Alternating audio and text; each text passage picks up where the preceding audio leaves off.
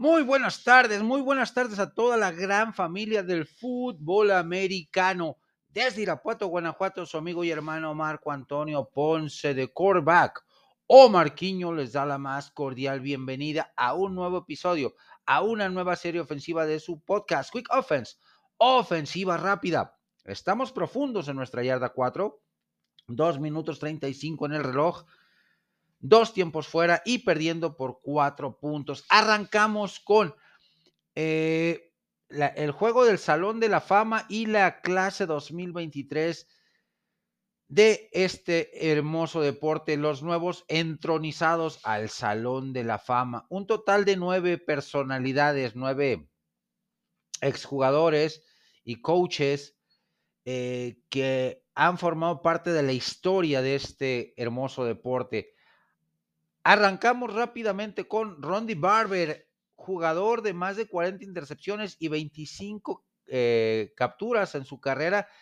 Cornerback, ganador del Supertazón 37 con los Tampa Bay Buccaneers, un jugador excepcional, un jugador eh, que durante 16 temporadas fue una pieza importante eh, en esta defensiva, un líder, un jugador realmente espectacular.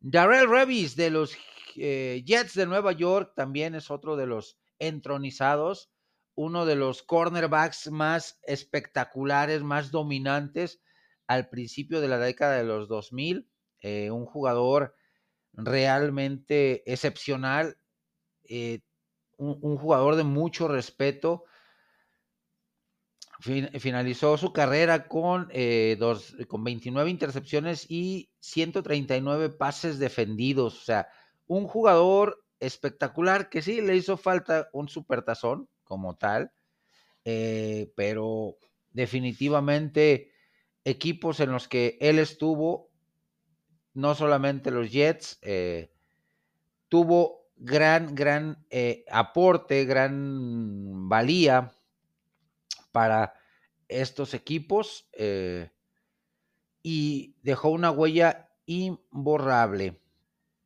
También está Joe Thomas, gran líder de la línea ofensiva, drafteado como tercer pick global en 2007 por los Cafés de Cleveland, eh, conocido como Iron Man. Eh, Joe Thomas, un liniero ofensivo líder, dominante, espectacular, jugó eh, durante su carrera. Jugó 10.363 snaps consecutivos, 6 eh, All Pro, 10 Pro Bowls, tremenda carrera de Joe Thomas eh, que le faltó llegar a un a, grandes, a grandes alturas con los Cleveland Browns en postemporada. También un líder definitivamente de los Miami Dolphins y eh, donde jugó, donde, donde se presentó eh, Zach Thomas, aquel gran linebacker medio, número 54, drafteado en una quinta ronda por los Delfines de Miami en el 96, 5 eh, pies, 11 pulgadas, o sea, chaparrón, pero era un golpeador brutal, un golpeador nato, dejaba huella y era un jugador espectacular. Jugó 168 partidos en 12 temporadas con la franquicia. Pro Bowls jugó en 2008 con los Vaqueros de Dallas, parte final de su carrera.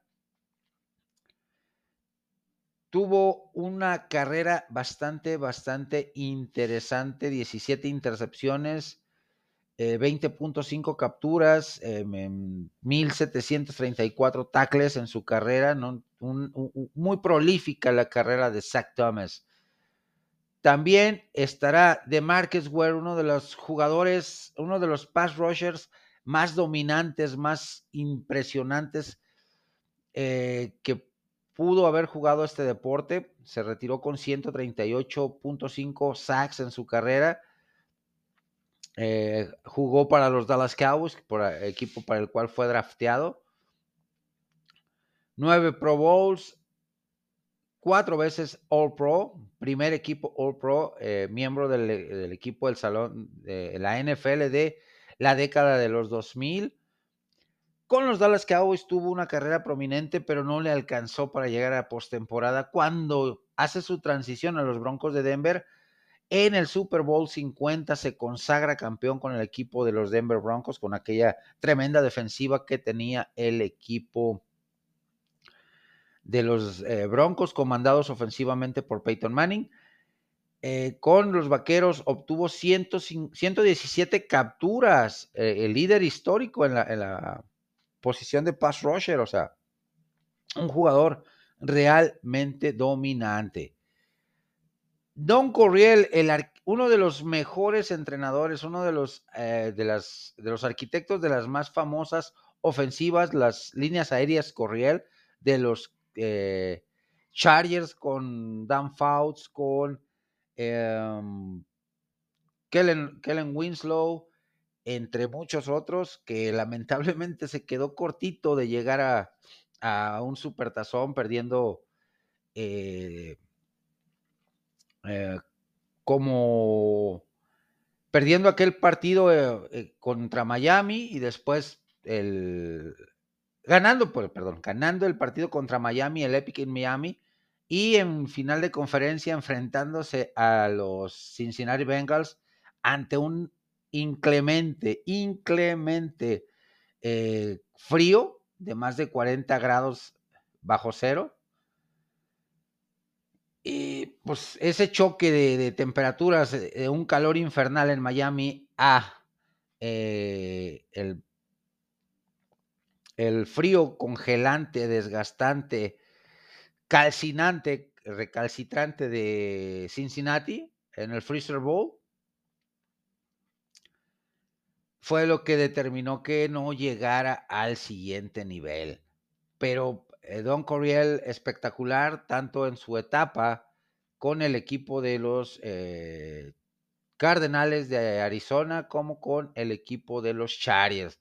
Durante 14 temporadas acumuló un récord de 111 victorias, 83 derrotas y un empate con seis apariciones en playoff. Espectacular lo de lo de Don Coryell. También, eh, obviamente, obviamente tenemos a Chuck Howley, uno de los grandes referentes de la defensiva de los Dallas Cowboys en la década de los 60s y 70s, eh, que fue drafteado como primer eh, pick global por los Osos en el 58, jugó 13 temporadas con los Dallas Cowboys, MVP del Supertazón número 5, aquel supertazón donde perdió. Chuck Howley es el único miembro del eh, eh, que ganó un eh, ah, perdón, que ganó el merecimiento de MVP de un supertazón, el supertazón 5 que perdieron contra los um, Colts de Baltimore de Johnny Unitas y ser nombrado el MVP de dicho juego, Shaq Howley, eh, que en aquella gran defensiva de Bob Lilly, Mel Renfro, eh, entre muchos otros, que, eh, Tom Landry como entrenador en jefe, tremendo también. Dan Cleco, Joe Cleco, perdón, Joe Cleco, miembro del Salón de la Fama, un jugador espectacular, Mark Gastineau dentro de sus compañeros, Abdul Salam y Marty Lyons. Eh, jugó tremendamente, fue un, un tackle defensivo de gran, de gran, de gran, de grandes cualidades, de grandes cualidades este Joe Cleco. Y por último, Ken Riley, uno de los originales salones de la fama, de los Bengals, de los pocos bengalíes que hay dentro del Salón de la Fama, un pick de sexta ronda para de los Cincinnati Bengals en 1969. Eh, fue back defensivo en sus 15 años de carrera con los Bengals. Eh, jugó o estuvo nominado al equipo All Pro en el 83, jugador de dos anillos, jugador en dos supertazones con el equipo de los de los Bengals. que perdieron contra el equipo de los San Francisco 49ers. Tremendo, tremendo este, eh, esta clase de, de el Salón de la Fama para la NFL en este 2023, todos con grandes carreras, con grandes merecimientos. Definitivo, eh, para el juego del Salón de la Fama, al haber un miembro importantísimo a la ofensiva del equipo de los eh, Cleveland Browns, como lo es Joe Thomas, y del lado defensivo, los, los Jets de Nueva York, pues son los equipos que van a tomar eh, apertura de la pretemporada 2023 este, 2000, eh, este próximo jueves, el día de mañana, en el juego del Salón de la Fama, que es el preámbulo a la entronización de estos grandes talentos al eh, Hall of Fame en Canton, Ohio. Un juego que tiene su eh, repercusión, que tiene su importancia, a pesar de no ver a los titulares, vamos a ver a grandes a, jugadores buscando un espacio en el roster, tanto por parte de Jets como por parte de, em, de los Browns. Va a ser un partido bastante atractivo, bastante interesante. Leo y escucho sus comentarios, mis amigos. ¿Qué les parece este inicio de pretemporada?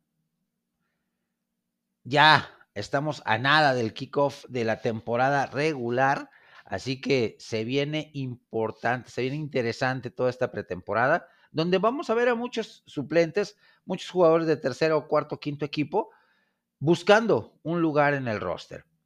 Con esta jugada, mis amigos, hemos avanzado de nuestra yarda 4 a nuestra yarda 26. 22 yarditas en el avance, 22 yardas importantes. Nos quedan 2 minutos 15 en el reloj. Tenemos que azotar el balón, no quemar tiempo fuera, no quemar, eh, todavía no llegamos a la pausa de los 2 minutos, para reorganizar ofensiva y regresar después de esta breve pausa. Segunda jugada, Estamos en nuestra yarda 24, 2 minutos 14 en el reloj.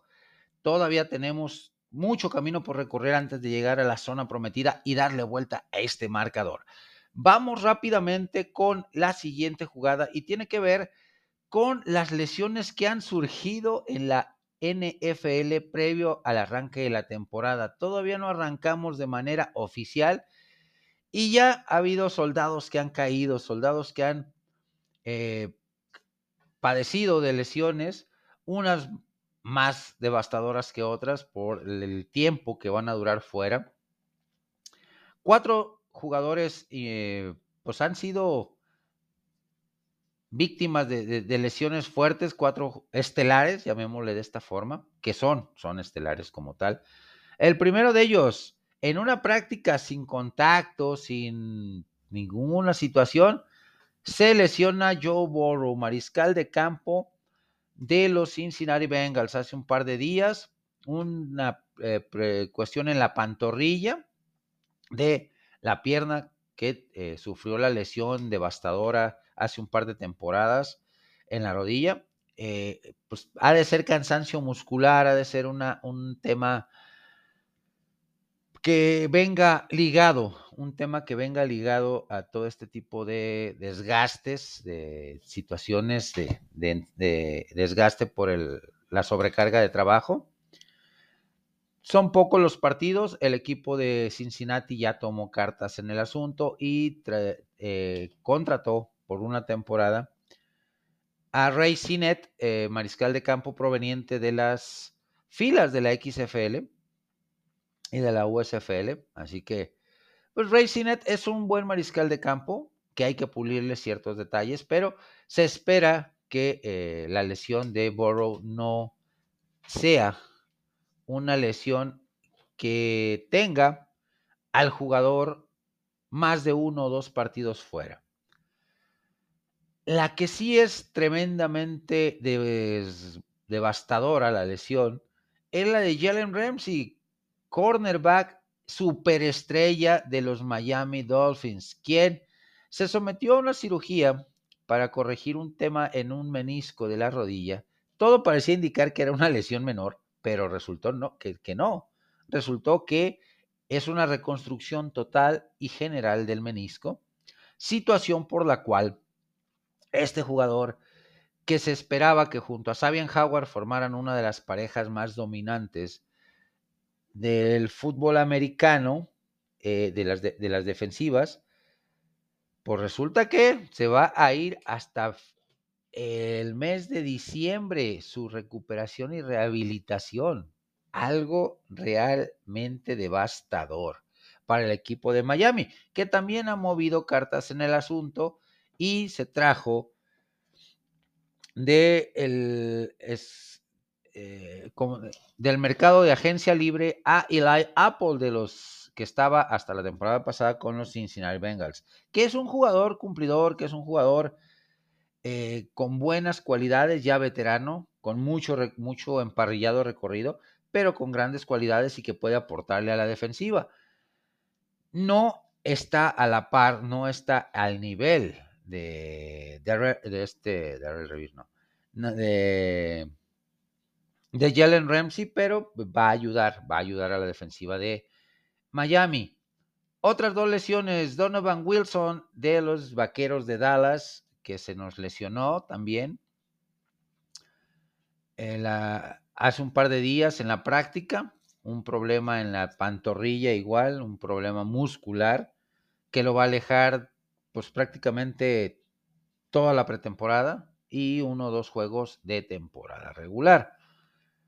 Y por último, Tim Patrick, receptor abierto de los Denver Broncos, que venía de una cirugía, de una lesión devastadora que lo hizo perderse la temporada completa, la temporada pasada, la temporada 2022, por un desgarre del ligamento anterior cruzado. Ahora, en una práctica, se rompe la tibia y el peroné, situación que lo va a alejar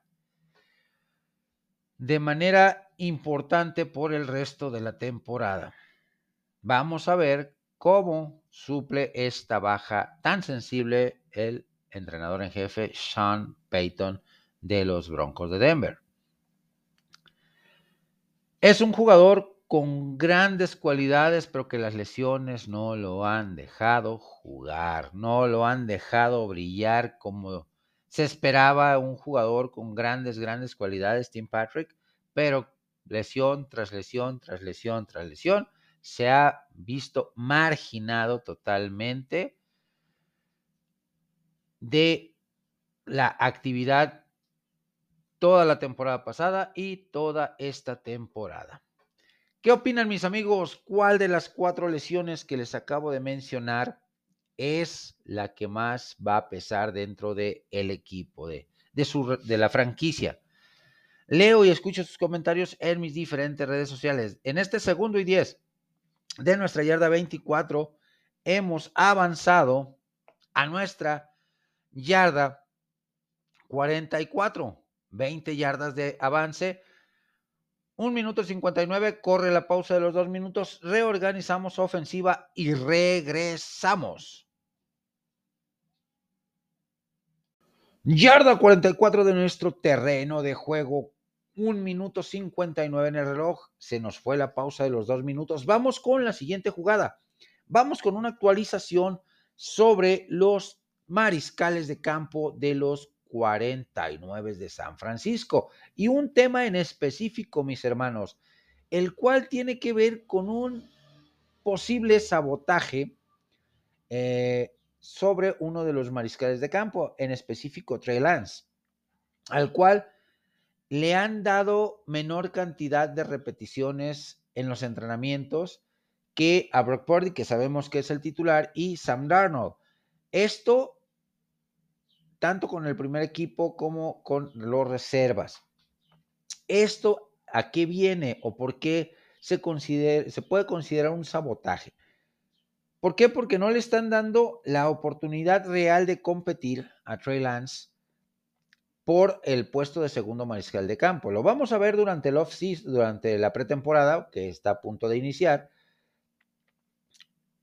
A lo largo de eh, estos, estas semanas, que solamente van a jugar eh, Sam Darnold y Trey Lance. Pero al tener pocas repeticiones, al tener eh, con el primer equipo, al no tener esa cantidad suficiente, pues eh, lo están relegando y no le están dando una oportunidad real de competir por el puesto de segundo mariscal de campo. Vamos a ver si durante la ejecutoria de los, de los snaps que tenga este señor a lo largo de la pretemporada se gana el derecho a ser el segundo mariscal de campo o definitivamente queda en la tercera posición. Sam Darnold, también un pick eh, global número 3 en su draft, con una mecánica de brazo muy buena, con grandes cualidades, pero que ha tenido mucha mala suerte también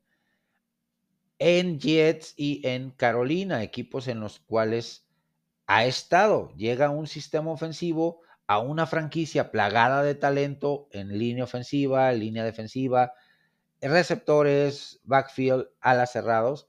O sea, una ofensiva, uh, una franquicia, perdón, San Francisco, por donde, y un sistema ofensivo que se le puede adaptar al ser un mariscal de campo de bolsillo. El tema de Trey Lance, todos lo sabe, de Brock Purdy, perdón, de Brock Purdy, todos sabemos, todos sabemos que Brock Purdy es el titular indiscutible, ya está dado de alta médicamente, ya ha estado en los entrenamientos, eh, se ha visto muy bien, se ha visto una mejoría muy grande en cuanto a su precisión, en cuanto a su toma de decisiones, su fuerza y potencia y toque eh, a la hora de lanzar el balón.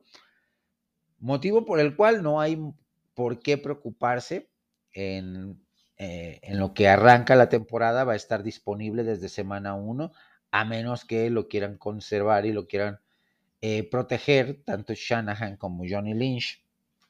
Pero eh, definitivamente no sería la opción. ¿Por qué? Porque San Francisco es uno de los claros candidatos en la conferencia nacional a llegar al Supertazón.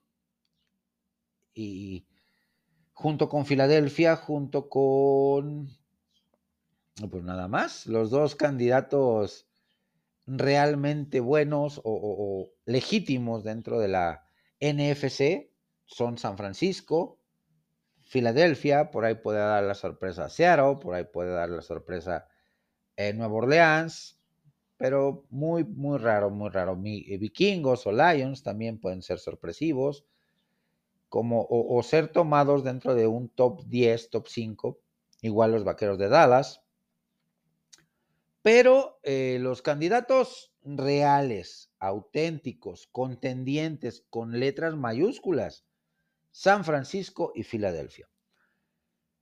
Así que eh, creo que San Francisco eh, pues debería de ser un poco más ecuánime, más justo, más equilibrado en su tema con el manejo de la información que se está dando sobre Trey Lance por el hecho de que, pues, al dejarle menos snaps con el equipo titular, al eh, relegarlo de esa forma, pues se está hablando de que no lo quieren e invirtieron muchísimo por él y ya se quieren conformar con lo que les pueda pagar cualquier franquicia en cuanto a capital de draft, sea una tercera o cuarta ronda, algo que pues si, si a ustedes, franquicia de San Francisco, les costó tanto trabajo eh, subir de la posición 9 a la posición número 3, dieron tres picks de primera ronda al equipo de Miami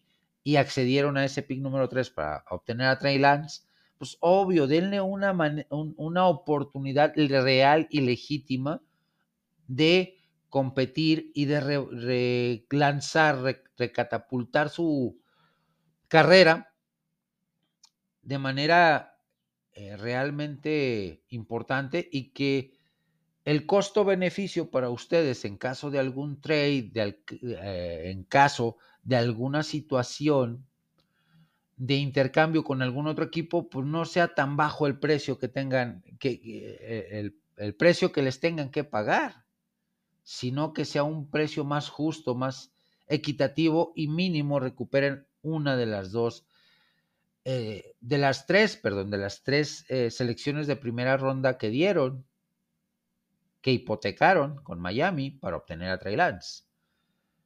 Vamos a ver qué sucede en esta pretemporada, que como ya lo confirmé y lo comenté en, la primera jugada de este, de este drive, pues eh, ya estamos arrancando oficialmente el día de mañana a las 18 horas tiempo del centro de México con el juego del Salón de la Fama entre los Cleveland Browns y los Jets de Nueva York. Con esto damos por cerrada esta jugada, mis amigos. ¿Qué opinan? ¿Qué, eh, ¿Qué opinión tienen ustedes de la situación de Trey Lance con San Francisco? Leo y escucho sus comentarios en mis diferentes redes sociales. De nuestra yarda 44 nos movemos a la yarda 40 del rival, un acarreo por fuera de los tackles, una gran jugada de nuestro corredor. Eh, no alcanza a salirse, nos queda un minuto 38 en el reloj, tenemos que azotar el balón para seguir conservando los tiempos fuera, nos quedan dos. Jugar el segundo down, reorganizar ofensiva y volver al emparrillado. Pausa y volvemos. Yarda 40 del rival, nos estamos acercando a la zona prometida. Todavía hay demasiado terreno por recorrer. Vamos con la siguiente jugada y tiene que ver con estas ligas primaverales que han generado, por su parte, la XFL, muchos jugadores que, que tuvieron buena temporada han sido invitados a firmar o, a participar en los training camps de, diferentes franquicias. Por su parte, la, e, la USFL, no solamente sus jugadores han sido invitados, sino que han firmado contratos por esta temporada o por esta pretemporada con franquicias de la NFL para eh, competir por un puesto en el roster eh, de 53. Eh, la, la, XFL, que, se, que arrancó primero que la USFL, pues también tiene muchos jugadores, pero todos han recibido invitaciones nada más a ser vistos por los equipos. Diferencia de la USFL, que ya han firmado contratos. uno de los más em, interesantes es el del quarterback bicampeón de los Stallions de Birmingham, Alex Magoo con los Green Bay Packers, que eh, firmó contrato y va a competir por el puesto de segundo mariscal de campo. No creo que eh, le quite el puesto a Jordan Love, aunque, aunque vamos siendo bien sinceros y objetivos. Jordan Love es un verdadero enigma.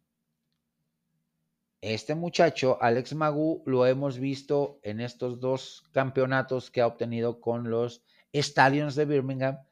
Un coreback espectacular, que toma muy buenas decisiones, carismático, buen líder, etcétera, etcétera, etcétera. Tiene muchos puntos a su favor.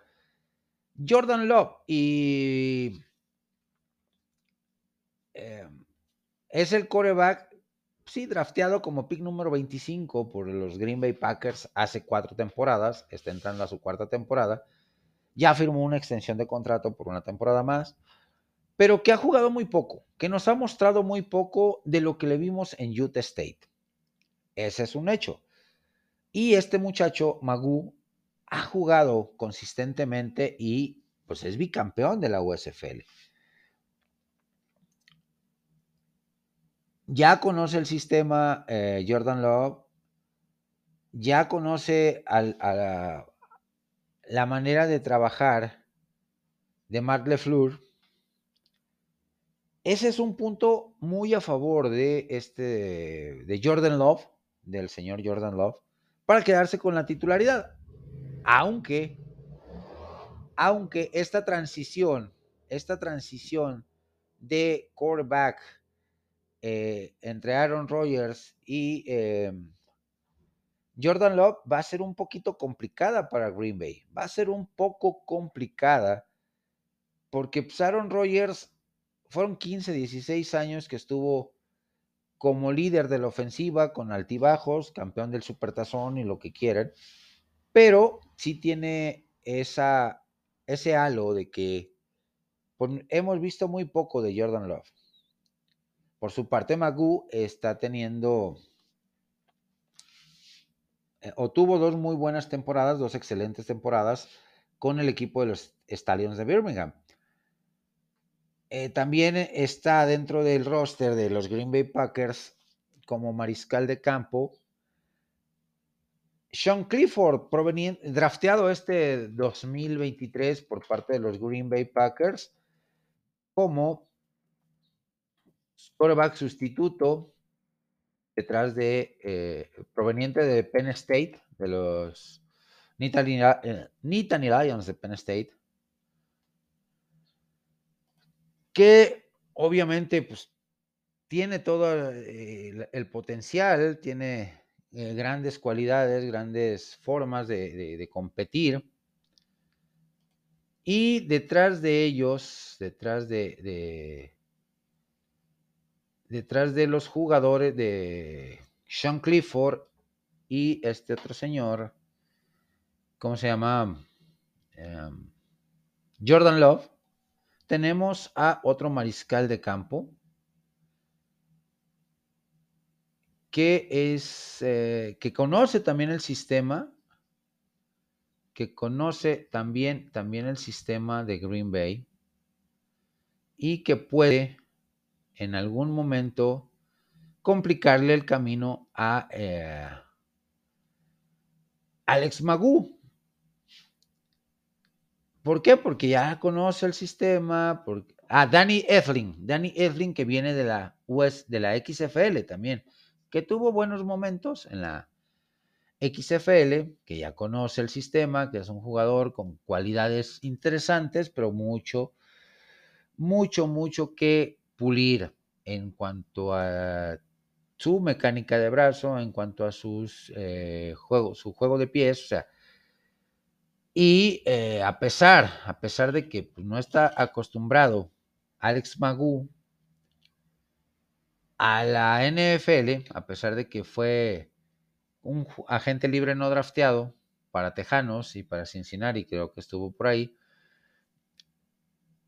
pues nos mostró un gran avance, nos mostró un avance importante en cuanto a su ejecución, liderazgo en la USFL la última temporada y desde la temporada previa, la temporada 2022 donde fueron campeones.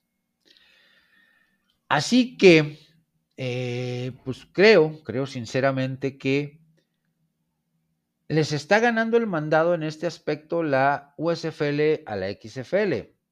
La XFL debe de trabajar más intensamente en que sus jugadores no solamente sean invitados a, a rosters de la NFL, sino que firmen precontratos como lo han hecho 10, 15, 20 jugadores de la de las diferentes franquicias de la USFL. Que es muy diferente el firmar, el recibir la invitación a firmar un precontrato. Recibir la invitación es, te tienes que romper la madre prácticamente y hacer algo realmente espectacular, realmente espectacular, para quitarle el puesto a alguien que tiene contrato. Y los que, ya, los que llegan de la USFL con contrato buscan quedarse en el roster de 53, pero sus posibilidades son un poco más altas que los jugadores que llegan simplemente invitados a mostrar sus cualidades y aptitudes en el emparrillado. ¿Qué opinan mis amigos sobre este tema? ¿Creen que la USFL está haciendo de mejor manera las cosas que la XFL en cuanto a exportación de talentos a las ligas mayores que la NFL o Simplemente eh, este, los jugadores de la XFL Simplemente los jugadores de la XFL les falta ese gramito para llegar al kilo y firmar los contratos. Leo y escucho sus comentarios en mis diferentes redes sociales. Hemos avanzado a la yarda 40 del rival a su yarda 25. Estamos muy cerca de ingresar a la zona roja. Nos queda un minuto 17 en el reloj. Hacemos o tomamos uno de nuestros primeros, de nuestro, perdón, tomamos nuestro segundo tiempo fuera, nuestro segundo tiempo fuera, perdón. Nos queda uno. Reorganizamos ofensiva y volvemos con la siguiente jugada. Yarda 25 del rival, un minuto 18 en el reloj. Estamos cada vez más cerca de conseguir la anotación. Vamos rápidamente con la siguiente jugada y tiene que ver con las declaraciones vertidas por CeeDee Lamb, receptor abierto de los Dallas Cowboys, donde menciona en una entrevista realizada hace un par de días en, la estación de The Fan 105.3 de Dallas, eh, la estación oficial de los Dallas Cowboys, que la situación de la temporada actual 2023 que está por iniciar no depende de Mike McCarthy, no depende de Brian Schottenheimer, que todo esté en manos de Dak Prescott. Eh, son declaraciones de mucha confianza en su mariscal de campo, sí, pero también a título personal y siendo bien objetivos. Creo que son también declaraciones con un doble filo. ¿Por qué? Por el simple hecho de que le quita eh, responsabilidad a los que están en las bandas laterales. Mike McCarthy, que se va a dedicar a llamar las jugadas ofensivas, y Brian Schottenheimer, que se va a dedicar a diseñar las formaciones ofensivas. Todo va a recaer en manos de Dak Prescott. No al 100%. Él es el que va a ejecutar la ofensiva. Él va a lanzar los pases, él va a llamarlas, eh, a, recibir, a recibir como tal las indicaciones de McCarthy, que va a ser quien llame las jugadas ofensivas. Ya no está Kellen Moore, Kellen Moore va a trabajar con Justin Herbert, el actualmente coreback mejor pagado de la liga, con los Chargers. Y esto nos pone de manifiesto que ya lo ha mencionado McCarthy en varias ocasiones, que va a enfocar su, eh, o su enfoque principal va a ser el ataque terrestre, con Tony Pollard, con Ronald Jones, que, está, que va a estar suspendido dos partidos por uso de sustancias prohibidas, con Deuce Bond, con Rico Doodle, con eh, Malik Davis, etc. Pero va a complementar con ataque aéreo balanceado, no buscando siempre bombazos, sino distribuir de mejor manera el balón a los receptores que tienen disponibles. Brandon Cooks, el mismo Sid Lamb, eh, Michael Gallup, Simi Fejoko, Kevin Thurpin, etcétera, etcétera, etcétera. Y a los alas cerrados. Schoonmaker, Ferguson, McKeon, etcétera. Sí, eh, el que ejecuta dentro del terreno de juego es Dak Prescott. Los que ejecutan las rutas son los receptores.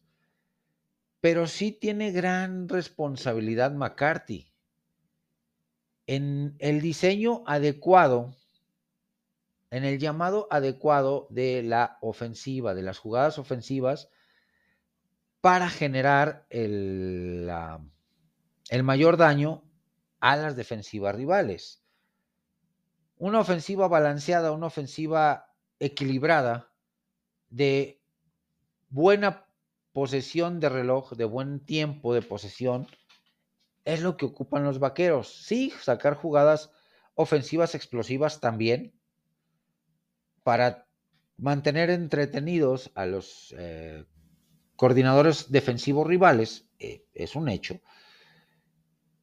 Eh, pero Dak Prescott creo que eh, tiene que eh, tomar consistencia y madurez en su ejecución en, la postemporada.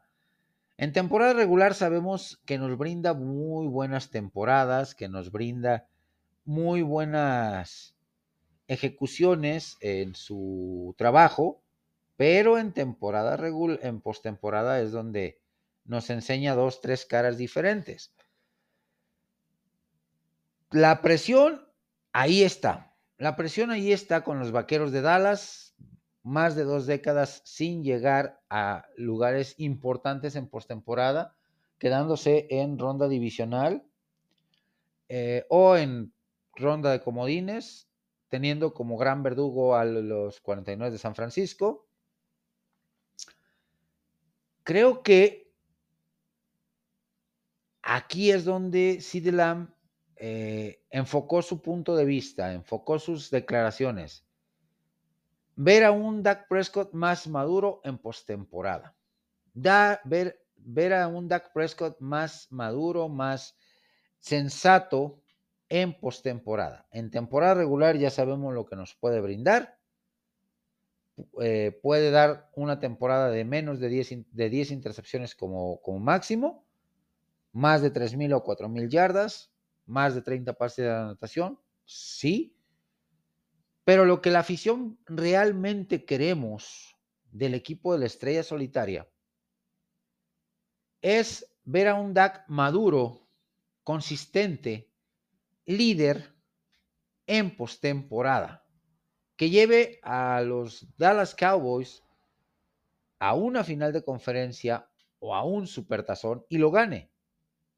El, siguiente paso, tan sencillo, es que busque, que, que gane en ronda divisional de manera consistente y llegue a una final de conferencia, sea contra San Francisco, sea contra Filadelfia, contra el que le pongan y que les compita. Si llegan a perder en esa instancia de final de conferencia, ya se habrá dado un paso importante en búsqueda de el, siguiente objetivo. Pero si se gana, que se gane con consistencia, jugando bien a la ofensiva, jugando bien a la defensiva. Estar concentrados todo el, eh, el trayecto del partido no cometer errores y ser consistente, constante y mostrar liderazgo en los momentos de mayor apremio, de mayor presión. Porque de nada va a servir, de nada, de nada va a servir que los Dallas Cowboys sigan teniendo muy buenos números, Dak Prescott siga teniendo muy buenos números en temporada regular y en postemporada se nos caiga para abajo, se nos vaya para abajo, se nos desmorone, se nos haga pequeñito. Danny White perdió tres finales de conferencia seguidas en los 80. Roger Staubach, el George Washington de los mariscales de campo de los Dallas Cowboys. Ejemplo de consistencia, liderazgo y saberse levantar de los momentos complicados. Por eso es el, eh, es el capitán regreso, por eso es el, eh, el capitán América. Troy Aikman, también, otro jugador excepcional, líder que se crecía en los momentos grandes, que sabía sacar la casta en los momentos difíciles, complicados. Antonio Ramiro Romo, 13 años en el equipo, le dio estabilidad como tal, grandes números, pero mucho ruido y pocas nueces. En postemporada también. No daba ese do de pecho, no se levantaba totalmente.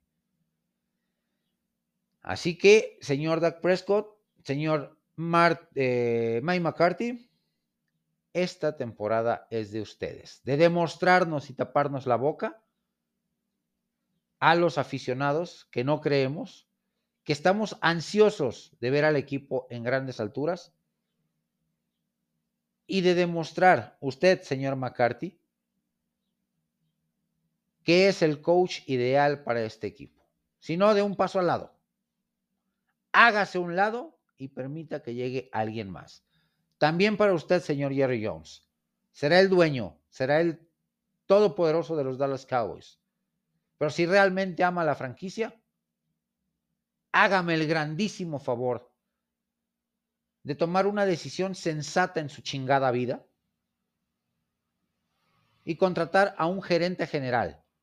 Si quiere tener éxito como Filadelfia, con Howie Rosman, Tejanos con Nick Caserio, o en su momento Patriotas con Nick Caserio, Brandon Beam con los Kansas City Chiefs, que toman las decisiones adecuadas. Ya deje a un lado, señor Jones, su exacerbada y exagerada vanidad y egocentrismo. Ya no está en edad, ya tiene 80 años. Si quiere irse a la tumba con otro anillo de campeón y ver a su equipo amado, según usted, su amado equipo, los Dallas Cowboys, como campeones, tome las decisiones correctas. Ya déjese de egocentrías, de vanidades y de pendejadas. ¿Qué opinan mis amigos? Escucho sus comentarios en mis diferentes redes sociales sobre este tema. Hemos avanzado de la yarda 25 a la yarda 14 del rival. Estamos a prácticamente nada de anotar. Nos quedan 50 segundos en el reloj. Azotamos el balón, quemamos un down, segundo down y eh, gol desde la yarda 10 del rival. Reorganizamos ofensiva y volvemos con la siguiente jugada. Yarda 10 del rival. Estamos a prácticamente nada de anotar. Segunda y gol nos quedan 48 segundos en el reloj. Tenemos disponible un tiempo fuera más. Eh, vamos con los resultados de la semana número 9 en la Liga Europea de Fútbol Americano, que nos presentó partidos con demasiados puntos. Y arrancamos con el duelo felino entre las Panteras de Warlock contra los Leones de Praga, donde las Panteras de Warlock de Polonia obtienen una fácil victoria 73 puntos a 13. Los Mosqueteros de París contra los Dragones de Barcelona. Este partido marcaba el regreso del quarterback Edwards a enfrentar a su ex equipo, al equipo de Barcelona. Ahora enfundado este mariscal de campo con el uniforme de los Mosqueteros de París, conociendo las debilidades y eh, carencias del equipo catalán, eh, que fueron muy bien aprovechadas tanto en ofensiva como en defensiva por el equipo parisino, obtienen la victoria 37 puntos a 6. Los, eh, el Stuttgart Surge contra los Siemens de Milano, un partido de 105 puntos en total un partido donde la defensiva de los Siemens, eh, pues prácticamente la pasó de noche, recibió demasiados puntos, 78 puntos entre ofensiva, defensiva y equipos especiales del equipo de Stuttgart, que aprendió muy bien de los errores cometidos las temporadas previas y esta temporada está jugando a un muy buen nivel. Por cuarta semana consecutiva, el equipo de Leipzig Kings sigue cancelando sus juegos. Alguna situación está pasando con esta franquicia. Esta semana número 9 tenía el que enfrentarse contra el equipo de los vikingos de Viena. Los Enthorners de Fenerbahce, blanqueados y humillados por la galaxia de Frankfurt, 46 puntos a cero. En un partido cerradísimo, el equipo de los Sea Devils de Hamburgo obtienen la victoria por marcador de 18 puntos a 14 sobre los Centuriones de Colonia. Y por último, los Ravens de Múnich humillaron y volvieron a su realidad al equipo de la Guardia Helvética de Suiza, que había agarrado una racha importante de victorias, interesante, pero volvieron a caer a su triste realidad, que es un equipo de, aprendizaje, una franquicia de eh, nueva incorporación. Así que, eh, pues los aprendizajes ahí están para la franquicia suiza que está aprendiendo, está aprendiendo de sus errores. Para la semana número 10 de esta temporada 2023. Ah, no hay semana número 10. Estamos todos locos esta temporada. No hay semana número 10. Semana de bye para todos los equipos. Así que nos brincamos hasta la semana número 11, donde tenemos los siguientes encuentros. Leipzig Kings vuelve a cancelar su partido contra los Enthorners de Fenerbahce de Turquía. La Galaxia de Frankfurt, que viene de ganar de manera contundente y categórica su partido de semana 9,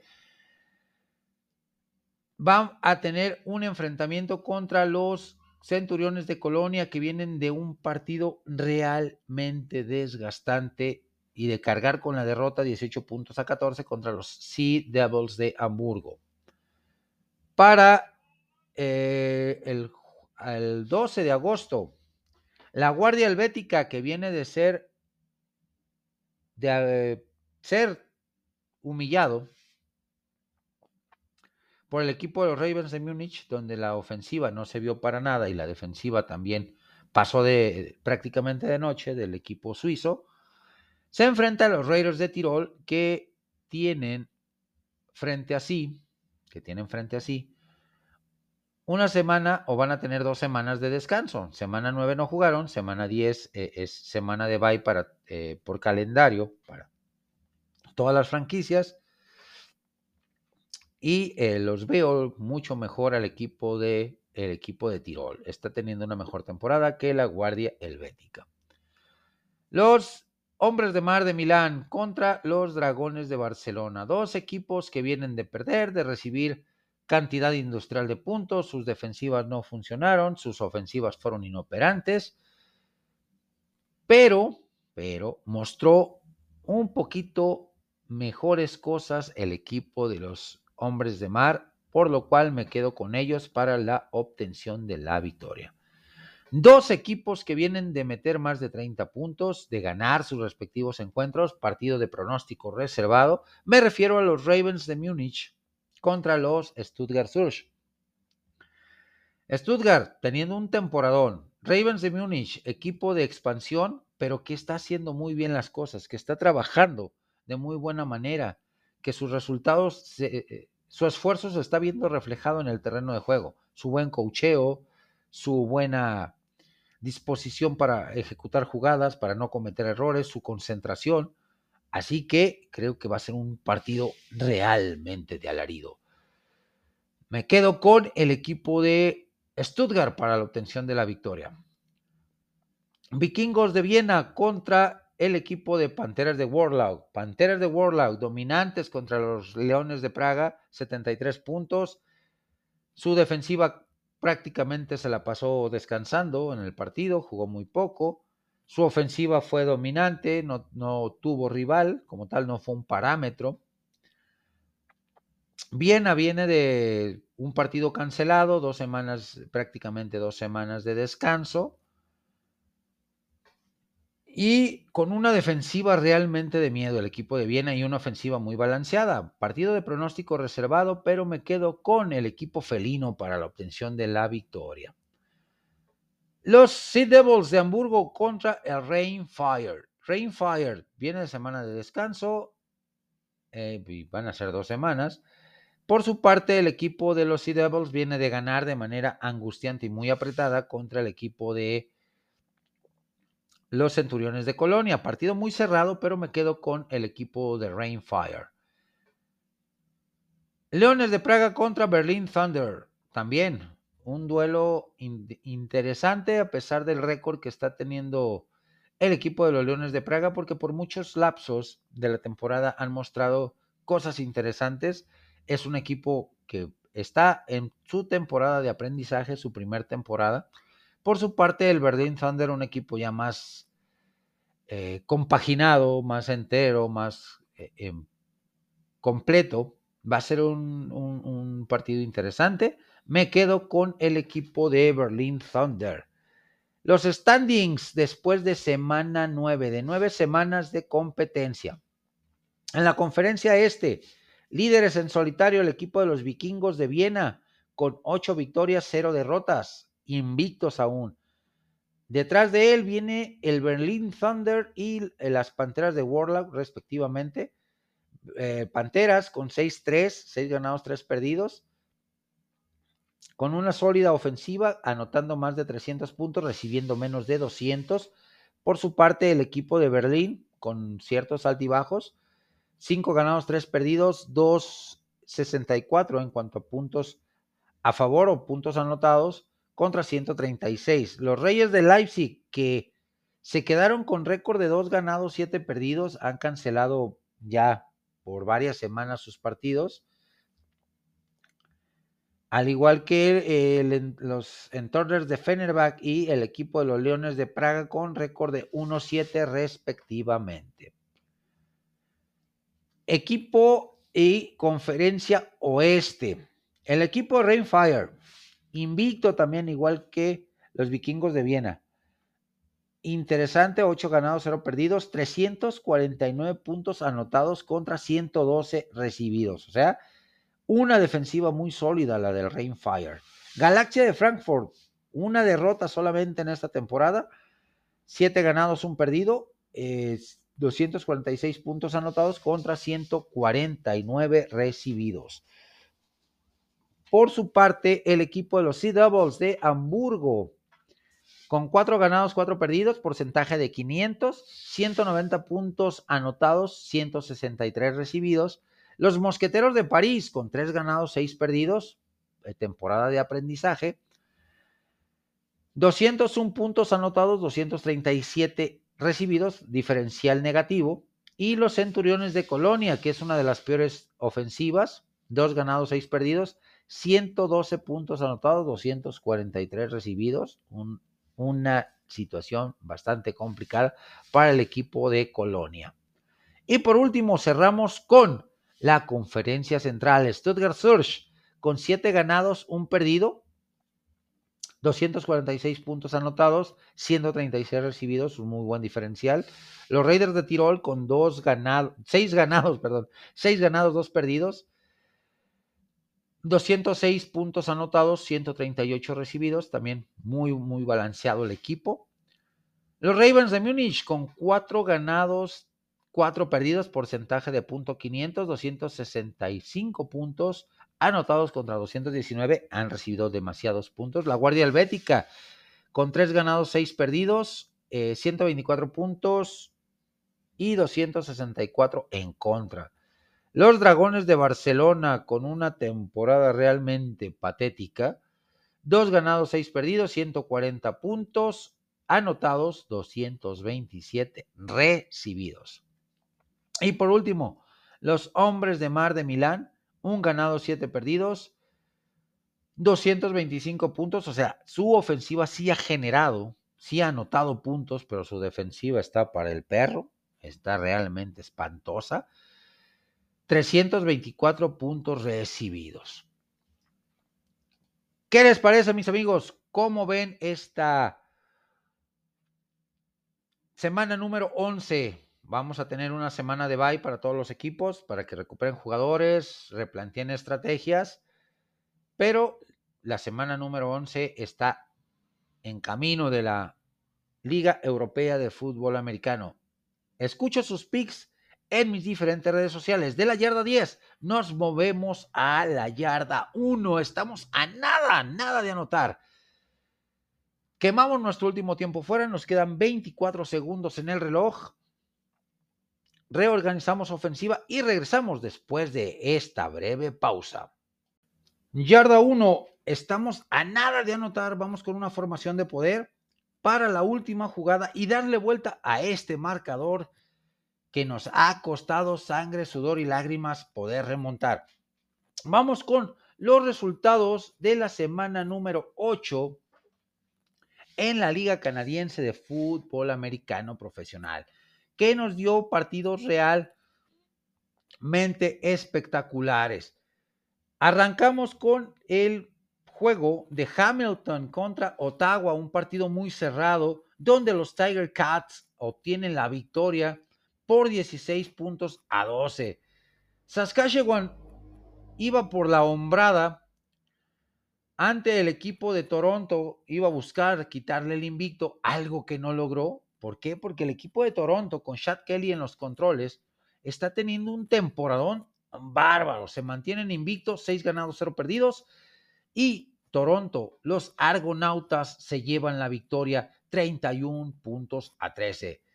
BC Lions humillan y blanquean al equipo de los Edmonton Elks, los Alces de Edmonton por 27 puntos a 0. Edmonton que anda de capa caída, que no ha aprendido de sus errores, que pues ha sido el, el tapete de todos los equipos, ha sido el tapete de todos los equipos realmente. No sabe ganar, da destellos de buen fútbol americano, pero hasta ahí no da ese siguiente paso, no da esos 10 centavos para llegar al peso y poder ganar su primer partido. Cagliari Stampeders contra Montreal Alouettes. Cody Fajardo en un tremendo partido obtiene la victoria 25 puntos a 18 sobre la estampida de Calgary. Para la semana número 9, tremendos partidos. BC Lions con 6 ganados, un perdido, se enfrenta a los Blue Bombers de Winnipeg que vienen de semana de descanso Cinco ganados, dos perdidos, el récord de Winnipeg. Dos equipos que traen un pique bastante interesante. Juegos muy intensos, juegos muy cerrados, muy cardíacos, que se han definido en tiempo extra entre estos dos rivales. Creo que me quedo con el equipo de los Blue Bombers. Calgary, con récord de 2-5, se enfrenta a los Argonautas de Toronto, que van invictos, seis ganados, cero perdidos.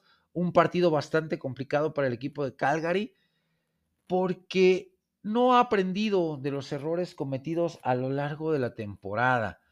Errores que le han costado partidos, que le han costado eh, dejar ventajas atrás con las cuales iba ganando. Y Toronto, pues que está aceitado, que Chad Kelly está teniendo una muy buena temporada, que sus receptores están haciendo las jugadas espectaculares, que están siendo contundentes, que están siendo efectivos en ofensiva, en defensiva. Partido complicado, pero me quedo con Toronto para la obtención de la victoria. Los Alouettes de Montreal con récord de tres ganados, tres perdidos, contra los Tiger Cats de Hamilton con récord de tres ganados, cuatro perdidos. Los dos equipos vienen de ganar en semana 8. Tiger Cats de derrotar a Ottawa, mientras que el equipo de Montreal de derrotar a Calgary, partido bastante cerrado de pronóstico reservado, creo que me quedo con el equipo de Montreal para la obtención de la victoria. Y por último, cerramos esta semana número 9 de competencia en la Liga Canadiense con los Red Blacks de Ottawa con récord de tres ganados, cuatro perdidos contra el equipo de los ciclistas de Saskatchewan con tres ganados, cuatro perdidos. Ottawa viene de perder contra los Tiger Cats de Hamilton en un duelo muy cerrado.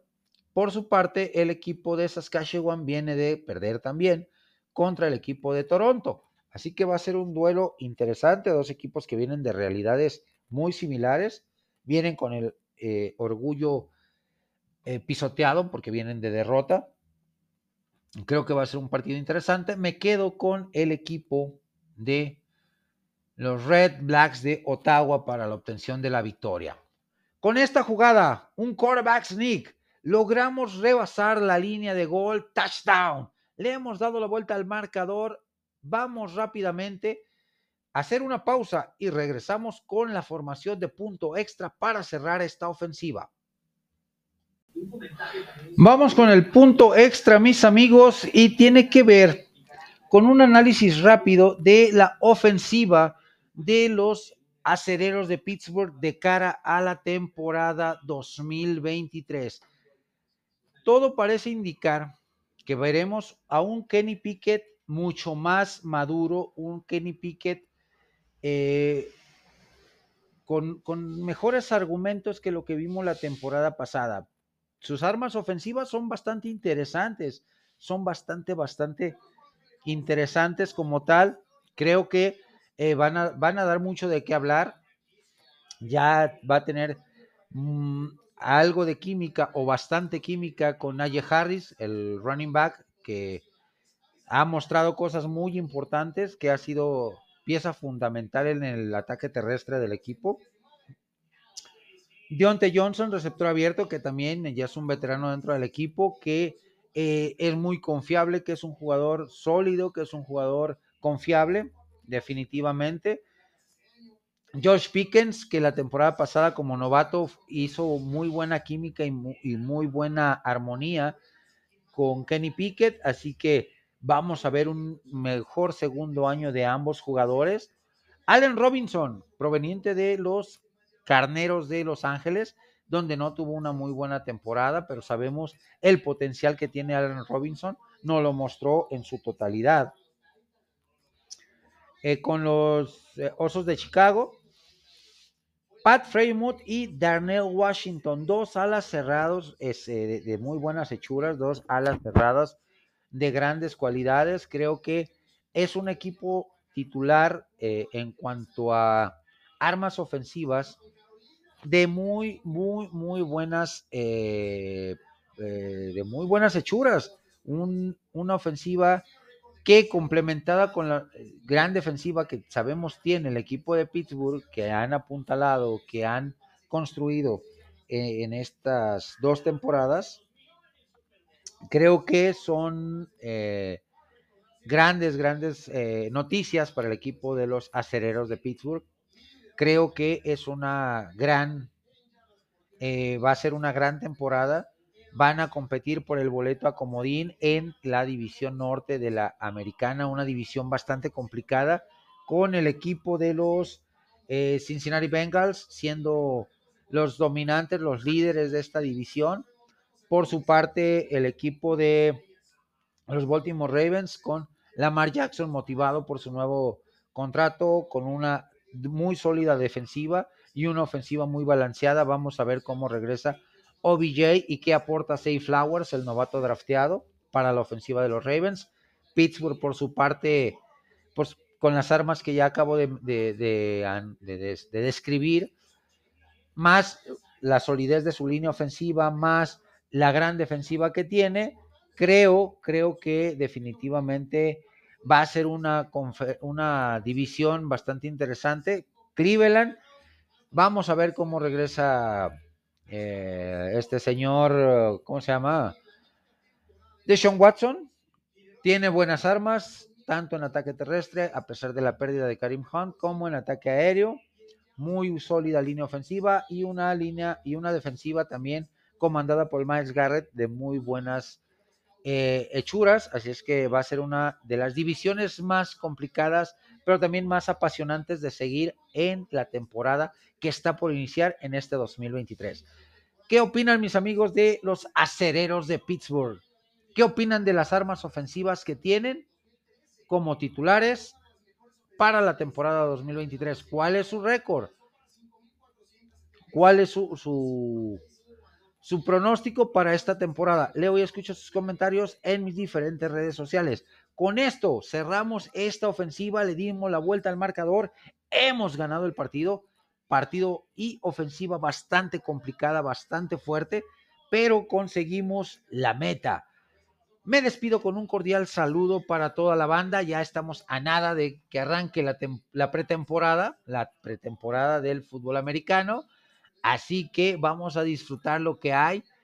El fútbol americano europeo, el fútbol americano canadiense. La pretemporada también está por arrancar ONEFA en el mes de septiembre y este mes de agosto arranca la NCAA, a la cual le daré también cobertura, al igual que a UNEFA, en la conferencia de 14 grandes.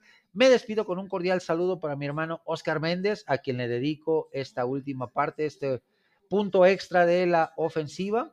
También a mi hermano eh, Salvador Cobi, de la Ciudad de México, a quien eh, le hago mención, a quien le hago mención de sus Cleveland Browns en uno de los downs, en una de las jugadas, y a toda, toda la banda, toda la familia del fútbol americano, de los Dallas Cowboys, de los Arizona Cardinals, de todos los equipos en los que me permiten compartir puntos de vista. Me despido con un cordial saludo.